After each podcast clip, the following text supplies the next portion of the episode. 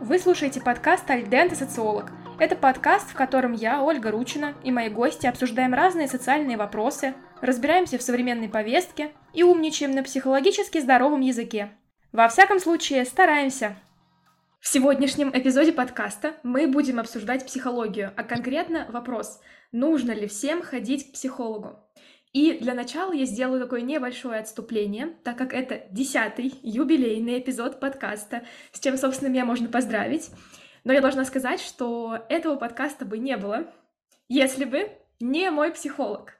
Именно поэтому этот эпизод я как раз записываю с Аней, с психологом, с которым я работаю уже на протяжении трех лет и просто получаю невероятные результаты. Аня, привет! Спасибо, что согласилась записать со мной этот подкаст. Давай же начнем. Привет, привет! Я тебя тоже поздравляю с юбилейным выпуском, с первым твоим юбилеем. Пусть таких юбилеев будет еще очень-очень-очень много, и когда-то ты запишешь юбилейный десятитысячный выпуск, и это будет очень круто. Спасибо большое за теплые слова, очень приятно. И у меня первый вопрос будет таким.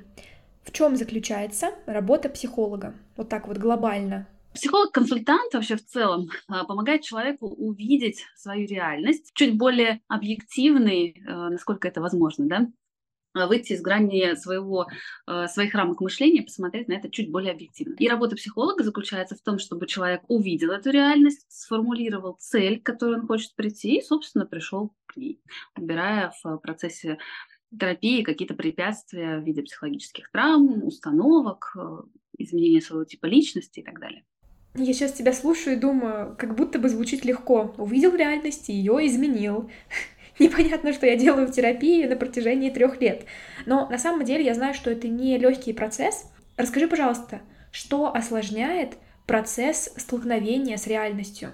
Ну, наверное, осложняет то, что мы в основном все смотрим через так называемые очки травмы. То есть когда-то в нашем детстве происходили какие-то события, не обязательно это а, прям трэшевые избиения, насилие, что-то еще такое. Иногда это бывает что-то незначительное ну, вот со стороны для нас взрослых, но для ребенка это было значительное, и он в тот момент сделал какие-то выводы о себе, о мире, о родителях.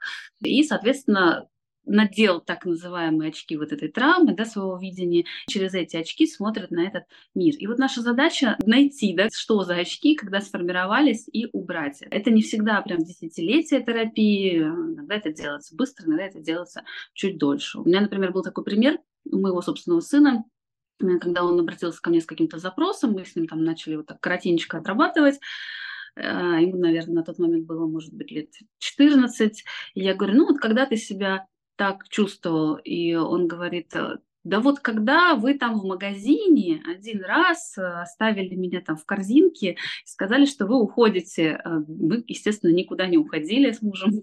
Мы просто там отошли в два метра, потому что он отказывался выходить. А для него, то есть, ну, его никто не избивал, да, никто не унижал никогда в жизни, но тем не менее, вот этот маленький эпизод стоил, когда мы работали над какой-то его целью.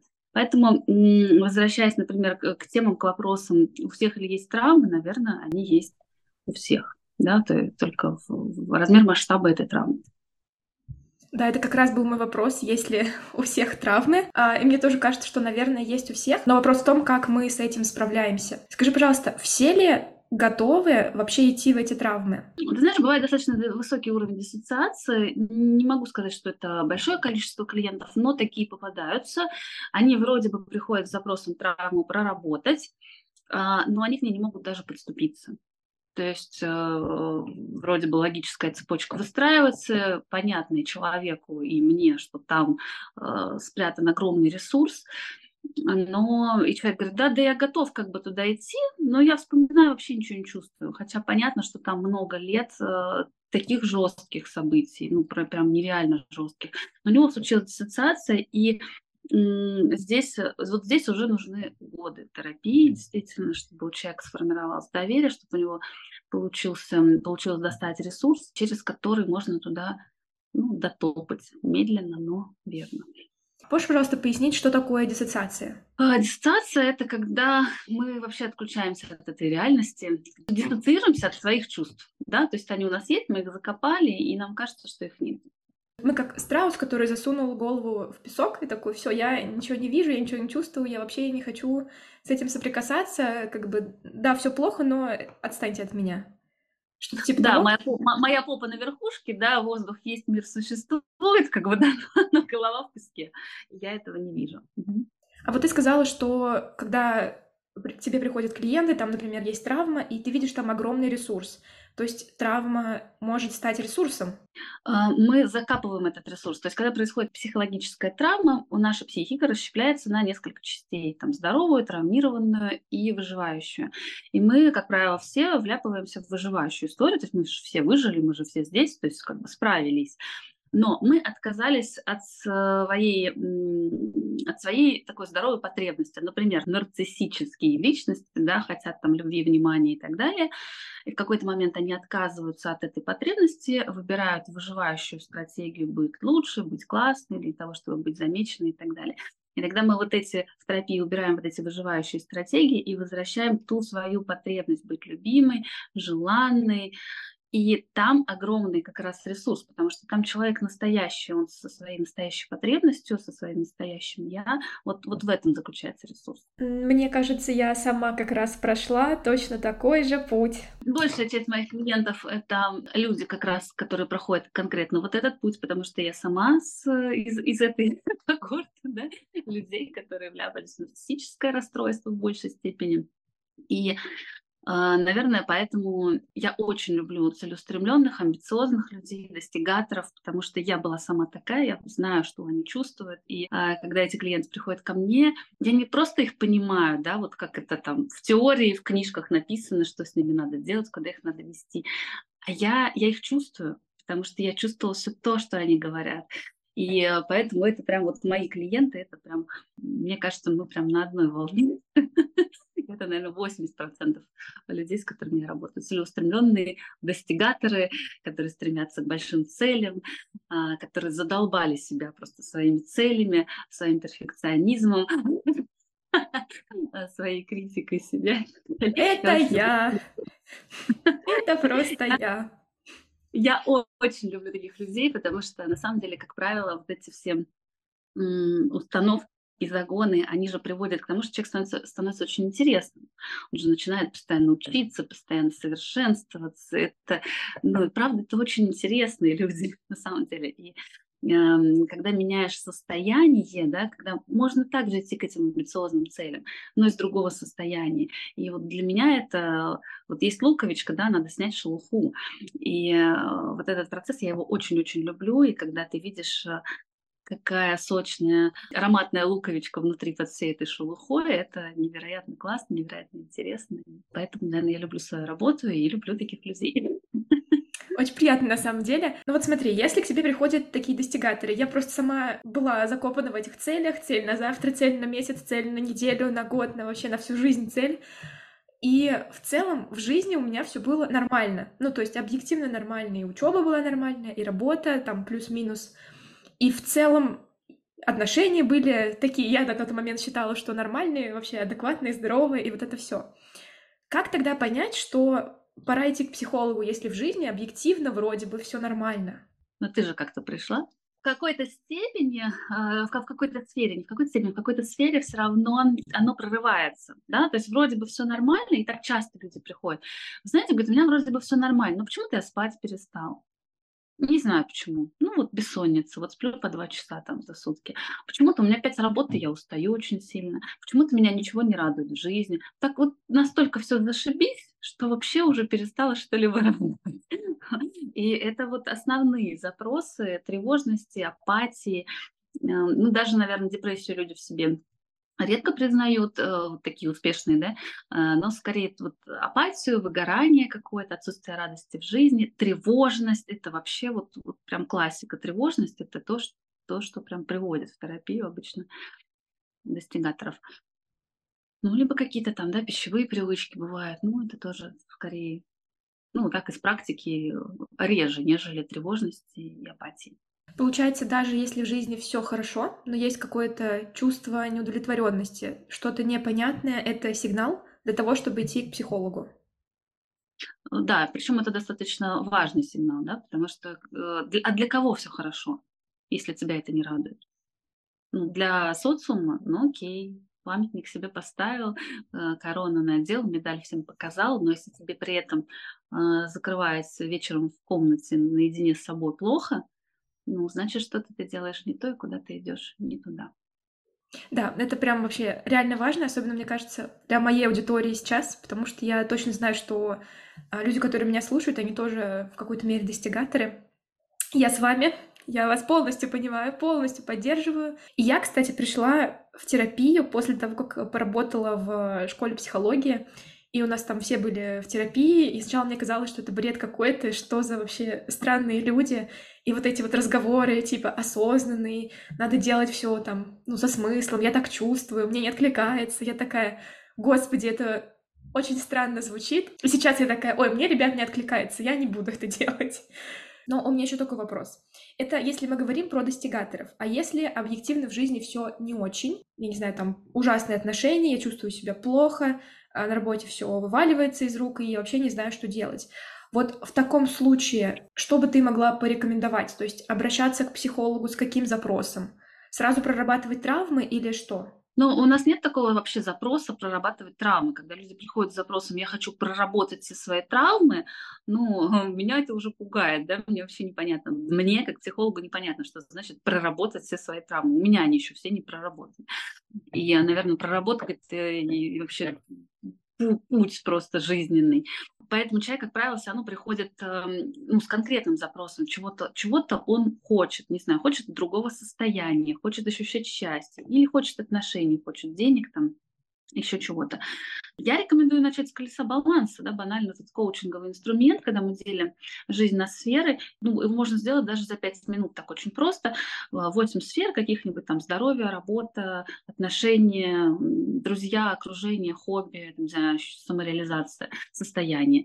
И прокалировать вот элементарно. От 1 до 10, где 10 я максимально доволен. Насколько я доволен этой своей сферой жизни, а этой, а этой, а этой все, вот прям сразу все становится наглядно и понятно. Если в этой сфере у меня единица, не знаю, там, здоровье или в отношениях, а, не то, что есть с чем работать, да, ты говорила про людей, у которых все не очень, да, то есть это та сфера, с которой есть смысл начать, самая провальная сфера, есть смысл с нее начать и прийти с запросом, например, я хочу, чтобы у меня вот эта сфера, ну, хотя бы была на троечку, пока я не понимаю, что я там хочу еще, ну, вот, да, он может быть не сформулирован четко и конкретно, этот запрос, но должно быть немножко понимание. Либо можно просто прийти без запроса, сказать, что-то мне не так. И тогда это делает психолог вместе с вами. А, вы вот эту более ясную картинку для себя вырисовываете и определяете, и дальше уже психолог помогает вам сформулировать запрос. Почему психолог, а не коуч? Потому что все-таки а, в коучинг есть смысл приходить тогда, когда ресурс есть когда ты веришь на семерочку, что эта цель для тебя достигаема, когда ты от 1 до 10, там, на 10 понимаешь, что эта сфера полностью под твоим влиянием и контролем, вот тогда можно идти в чистый коучинг. Все остальное это все-таки терапия. Ну, пока из того, что мы с тобой обсуждаем, у меня складывается такой вывод, что на самом деле к психологу было бы здорово ходить всем. Не столько ради того, чтобы там надо срочно проработать все мои травмы или еще что-то, но просто для себя и вообще понять, а туда ли я двигаюсь, а комфортно ли мне жить моей жизнью. Кому же все-таки не нужно идти к психологу? Тем, кто в это вообще не верит а, потому что психолог точно не будет сидеть и переубеждать, что ну подожди, ну психология это так круто, вот только попробуй. а такие люди есть. И, как правило, люди, которые считают, что они совсем самостоятельно справятся, что они так все прекрасно знают и понимают про себя, они к психологам не идут. И, собственно, и слава богу, и не надо, потому что с такими людьми работать э, очень тяжело и даже невозможно. Да? То есть у человека должен внутри созреть запрос, что я хочу изменений в жизни. И у него должно быть признание э, внутреннее, что я сам с этим не справляюсь. Это, правда, самые тяжелые клиенты, которые иногда они доходят, но при этом они начинают подправлять каждое твое слово, контролировать тебя во всем. А я вот в интернете прочитал вот так вот. А, вот идите, идите в интернет, читайте книжки, и там вам будет счастье.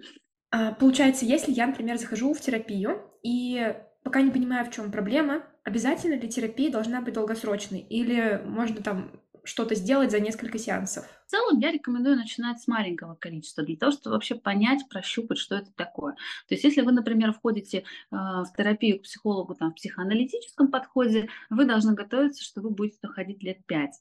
И когда-то, да, оно правда работает, вы правда при, придете к изменениям в состоянии, там, к ощущению себя и так далее.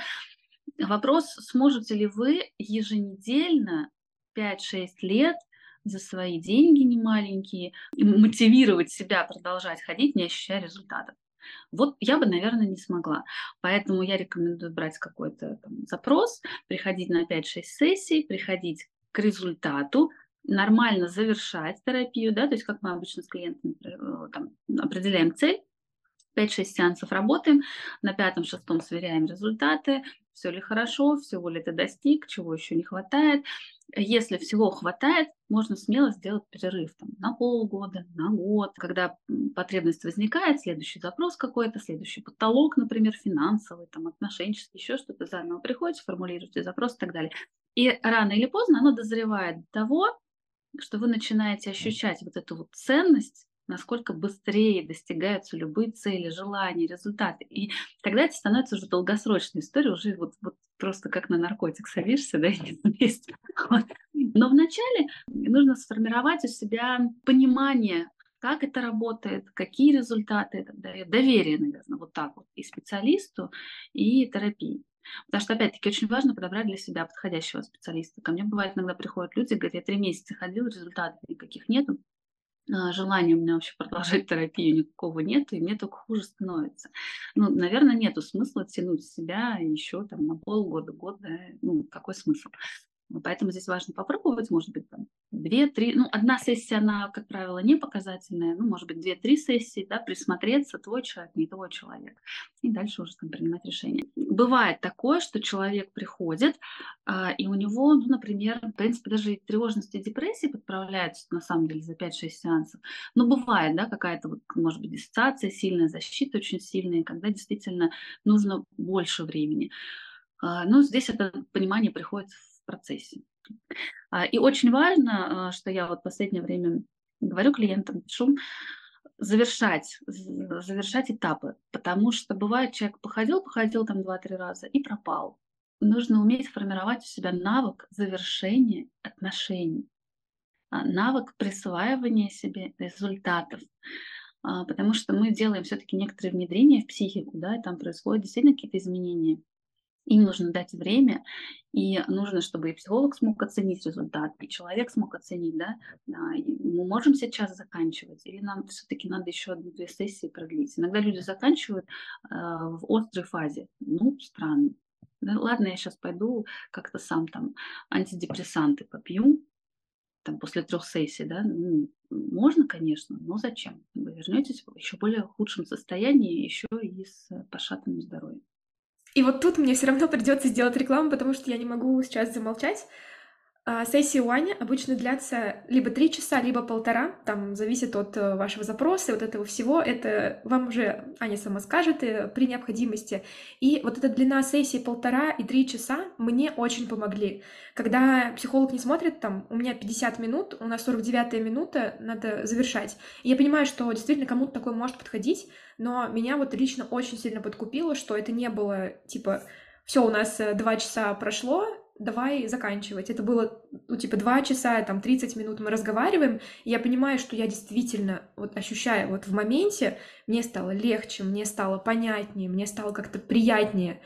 И вот это для меня было очень важным и показательным, что оно действительно для меня работает. То, что у меня был опыт с другими психологами, тоже было, ну, в целом нормально, но всегда как будто бы не хватало э, какого-то времени. Например, там мне приходит в голову какая-то важная история, я уже не успеваю ее рассказать, и приходилось ее как бы в себе оставлять или подавлять, или я не знаю, что там с ней делать.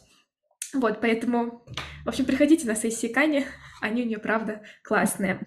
И, наверное, мой такой последний вопрос будет немножечко крысиный. Почему сессии с психологом стоят так дорого?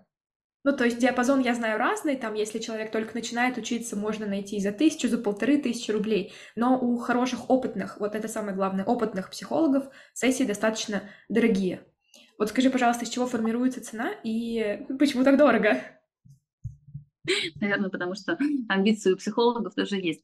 Но на самом деле это шу, ну, и шутка, и правда, да.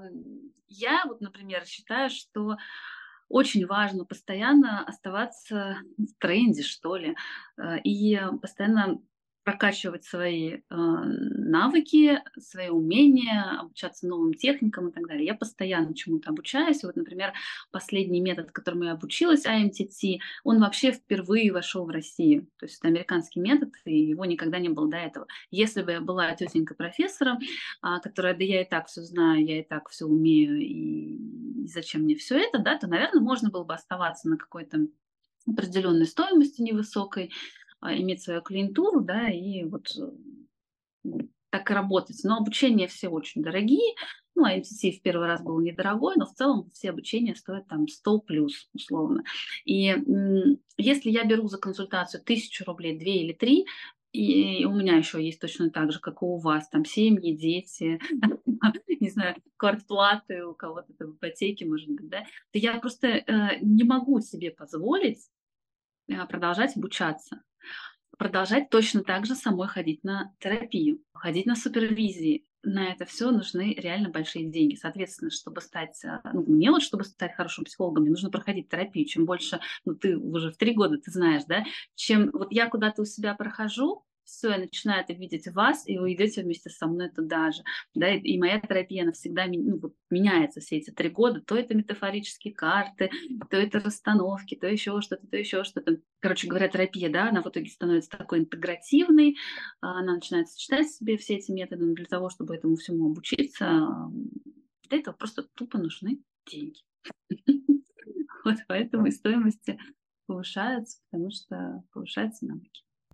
Мне кажется, еще очень важно, что это вложение в свою психику, в свое сознание, в свое будущее и вот эти вот все вещи, но если тебе попадается плохой психолог или психолог, который тебе не подходит, который ну, тебя не чувствует, не понимает, или нету никакого продвижения там после нескольких сессий, мне кажется, это очень опасно на самом деле, потому что, блин, у тебя и так есть травма, непонятно, что с этим делать, ты, может быть, даже не знаешь, что эта травма есть, и в результате ну, можно еще больше закопаться.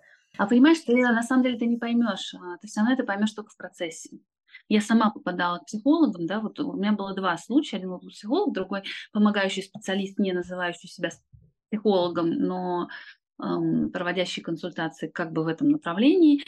И ну, у меня реально была ретравматизация, потому что в обоих случаях, когда мне что-то не понравилось, и я попробовала это озвучить, что вообще-то нормально и как раз является терапевтичным в а, терапии, я говорю, слушай, а почему мы не делаем это? Ну, а мне сейчас не нравится, что ты делаешь вот это.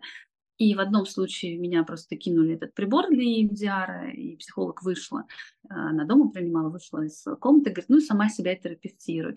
И во втором случае была примерно похожая история. То есть мне сказали, знаете, что ничего мне здесь свои фи высказывать. Человек вышел, говорит, сейчас я чай принесу, чтобы вы успокоились. Что сделал психолог? Да, он сделал то же самое, что делали там условно мои родители в детстве. Заткнись, твое мнение мне не интересно и не важно. И благо я психолог, да, я такая просто поняла, что ХПРСТ, кажется, мне не сюда. Но если человек не психолог, если он не понимает, что это не норм, да, что он получает? Он получает подтверждение той своей истории, когда у него нету права а, чего-то не хотеть, быть с чем-то не согласен. Поэтому ты абсолютно права, что нарвавшись не на того специалиста, можно ну, обжечься, да, и сделать себе только хуже. С другой стороны, здесь важно подобрать своего. И я даже не буду говорить, что я идеальна. Точно так же были люди, которые от меня уходили, и я не приходила между ну, другой какой-то формат, может быть, терапии, другая личность и так далее. Поэтому здесь вот, вот важно подобрать своего. Да, но сейчас все сложно, конечно, на рынке, когда это не регламентировано, когда действительно много психологов, которые себя называют психологами, но по факту там, ну, ничего нет, даже личной терапии, вот элементарно, наверное, очень важные вещи для психолога, и, конечно, если человек не называет себя психологом, вообще без проблем. Честно говорит, да, ребят, прошел один курс, вот считаю, что я готов, приходите, вообще никаких вопросов нет. Но когда я прошел один курс, и это делает меня психологом, и вот люди реально к этому пойдут, и это очень-очень грустно. Сейчас быстренько тебе ремарочку ставлю, а я даже не знаю, что хуже, потому что я видела в обучениях специалистов, у которых огромный опыт работы, больше, чем у меня, и они говорят, «Э, а у меня все, у меня все контейнировано, у меня проблем нет. Но я бы к такому человеку вообще не пошла. Там доступа к своим чувствам ноль просто ноль. И там делают расстановку, например, да, и там видно, ну, как бы глубину проблемы, а человек такой говорит, ну, я не вижу в этом проблемы. А, хотя это огромный опыт, это там регалии, это много обучения и так далее. Поэтому здесь, ну, я говорю, очень просто важно подобрать своего. А, дело реально не в обучениях, не, не знаю даже в чем. Вот просто своего и все. Хочу сделать такой небольшой вывод, что наверное, к психологам ходить нужно. Даже не то, чтобы ходить долгосрочно, а просто попробовать несколько сессий. Сработает ли это для меня? Не сработает. Возможно, поработать с несколькими психологами, чтобы как-то объективно оценить, э, меняется ли что-то в жизни. Еще хочу сказать вот что. Аня, спасибо тебе огромное. Не только за то, что ты пришла на сегодняшний подкаст, но и за то, что ты такая классная психолог, э, психологиня, если тебе комфортно, потому что иногда я использую феминитивы. На твоих сессиях вот реально я чувствую себя максимально свободной. Говорить обо всем, иногда ругаться матом, рассказывать все, что происходит, не утаивая, это для меня просто огромный прорыв. Публично выражаю свою такую признательность Тебе спасибо огромное, что пригласила. Мне тоже это очень-очень приятно, ценно. И моя работа — это та работа, которую точно могла бы делать даже без денег. Поэтому это, ну, видеть вот эти результаты, видеть, как люди меняются. Я помню, я реально помню нашу первую с тобой сессию. Не у всех я ее помню, я помню. Я понимаю, что это просто человек в точке А, и сейчас человек в точке Б, да, с большим путем вот этим. Это правда два разных человека. Спасибо тебе за то, что ты доверилась, за то, что ты шла вместе со мной этот долгий путь. И спасибо, дорогие слушатели. Встретимся с вами в следующем эпизоде. У вас есть интересные темы для обсуждения? Предлагайте свои идеи мне в Телеграм. Контакты вы найдете в описании к данному эпизоду.